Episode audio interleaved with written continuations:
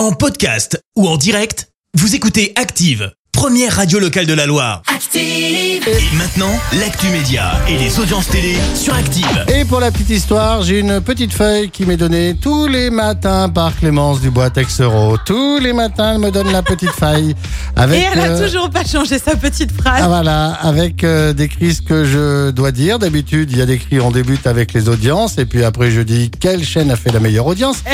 Euh, c'est lundi ou mardi qu'il n'y a pas eu d'audience? C'est ça pas- mardi. C'est mardi qu'il n'y a pas eu d'audience. Et bah, du voilà. coup, j'ai pas changé le début de ma phrase, Voilà. mais j'ai changé qui était leader donc, par contre, tu donc mercredi, mercredi, donc hier j'ai eu ma feuille avec des cris et pas d'audience ce matin parce que ça n'a pas été changé. Voilà. Et ce matin, devinez quoi? Sur ma feuille, il y a des cris et pas d'audience ce matin. Eh ben voilà. oui. Sauf que c'est France 2 qui est en tête hier soir, dis donc, t'as vu? Peut-être même falloir, ça. va hein. peut-être falloir penser à travailler Elle a et mettre la bonne phrase. Hein. Ah, elle a changé le tout début. Hein. Peut-être qu'il faudrait. C'est donc France 2 qui s'est imposé hier soir avec le film On n'efface pas les souvenirs qui a rassemblé 2 millions, de, 2 millions et demi de personnes. Ça représente 13% de part d'audience. Euh, Derrière, on retrouve M6 avec le meilleur pâtissier. Euh, TF1 complète le podium avec Good Doctor. Boum. Fais bien. hein.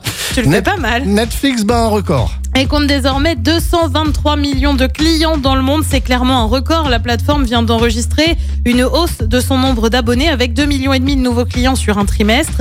Netflix qui annonce Netflix Netflix euh, qui annonce dans le même temps faire payer le partage de comptes à ses abonnés à compter début 2023. Le surcoût pourrait quand même être de l'ordre de 3 euros. Et puis une émission intimiste débarque sur Énergie 12. Son nom, un week-end avec, concept très à la mode à la télé. Tu le sais, on a par exemple un dimanche à la campagne sur France 2. Sur Énergie 12, la présentation sera assurée par Hélène Manarino. Le premier numéro, le 10 novembre prochain, sera consacré à Jennifer. Au programme, un week-end en Corse, forcément, à Nice ou encore à Paris pour retracer les 20 ans de carrière de la chanteuse révélée par la Starac. Allez, le programme, c'est quoi bah Ce sur soir. TF1. Demain, tu veux pas, non Non, ce soir.